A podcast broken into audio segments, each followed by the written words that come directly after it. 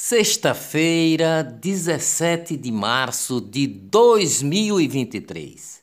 Um caminhão de variedades foi incendiado ontem na comunidade da África, localizada na zona norte de Natal, no Rio Grande do Norte. Após o crime, pessoas presentes próximas ao veículo saquearam mercadorias que restaram. Ataques de criminosos se intensificam no Rio Grande do Norte. Além de prédios e veículos de órgãos públicos, as ações agora atingem a população civil.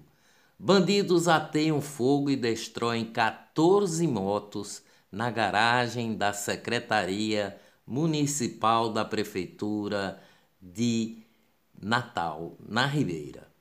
Trens urbanos seguem sem funcionar nesta sexta-feira em Natal. Investigação aponta aliança entre facções rivais em ondas de ataques no Rio Grande do Norte. Guerra de facções e massacres de presos marcam a história recente.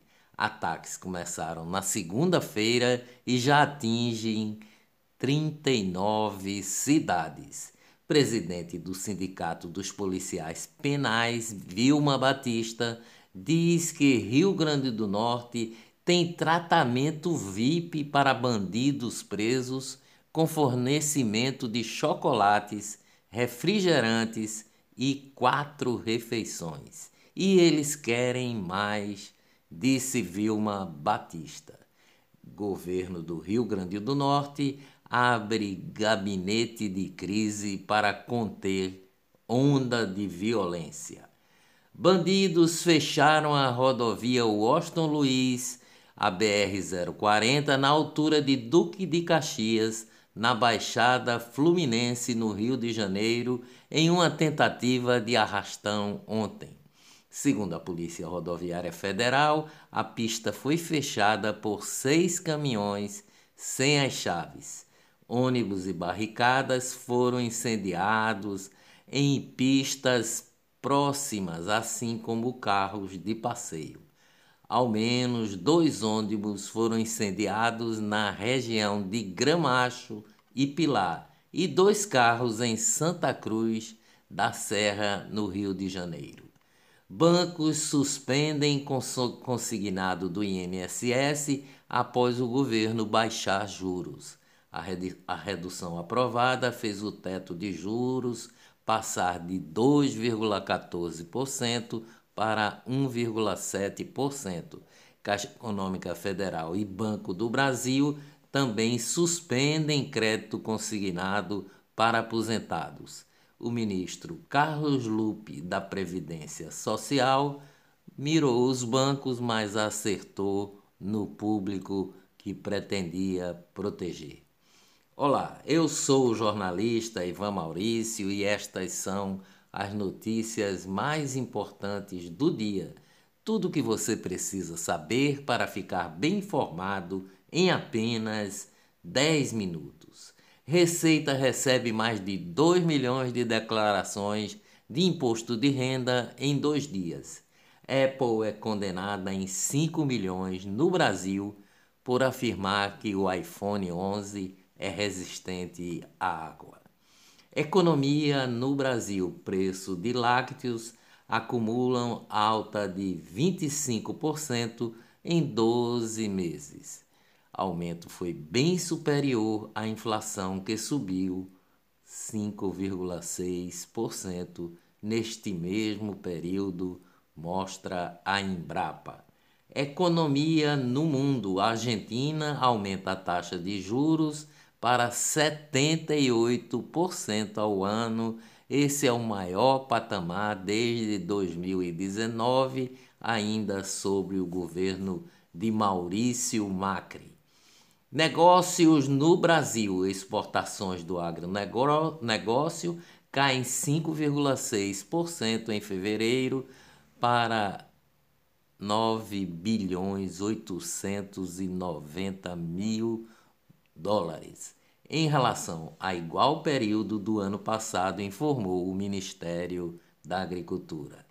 Maior comércio eletrônico da América Latina, o Mercado Livre anunciou ontem investimentos de 19 bilhões no Brasil em 2023, alta de 11,5 na comparação com os aportes feitos em 2022 no país.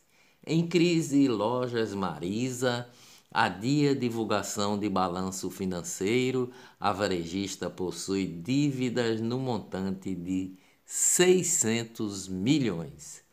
A quase centenária marca Modes, símbolo de absorvente higiênico feminino e primeiro descartável do item produzido no Brasil, está de volta.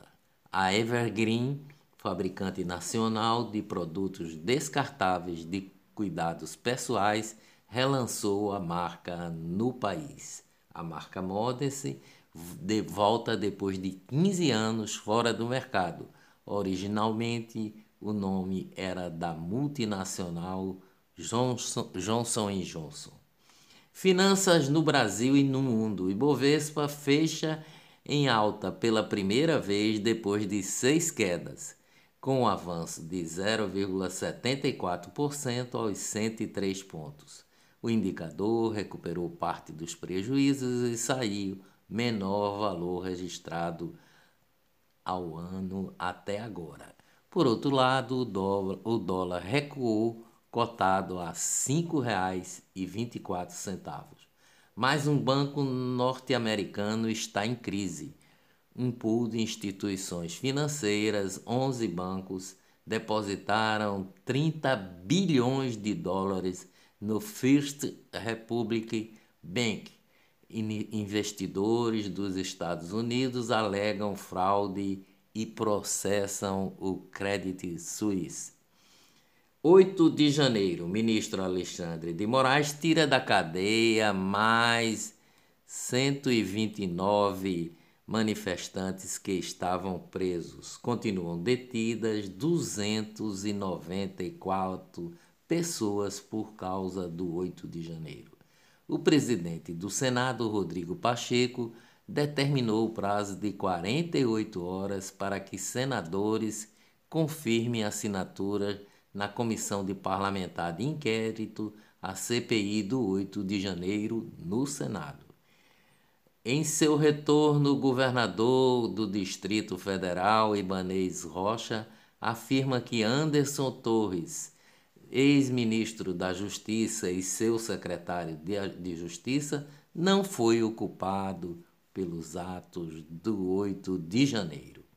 Os Supremos da Corte, Lewandowski abre caminho para políticos em estatais. Ministro Ricardo Lewandowski, do Supremo Tribunal Federal, suspendeu as proibições presentes na lei das estatais para indicação de integrantes da estrutura do governo federal, estadual e municipal, e a conselhos e diretorias de estatais e sociedades de economia mista. A decisão do ministro tem caráter liminar e atende a um pedido do PCdoB que questionou as regras de quarentena previstas na lei. Decisão pode beneficiar o ex-governador Paulo Câmara de Pernambuco, escolhido por Lula para presidente do Banco do Nordeste. Política. Lula diz que presídios estão cheios de gente inocente. O menino vai sair da cadeia pior do que entrou, talvez um bandido mais um bandido do que tenha entrado, disse Lula. Lute e dias melhores virão, com certeza. Bom fim de semana, até segunda-feira, se Deus quiser.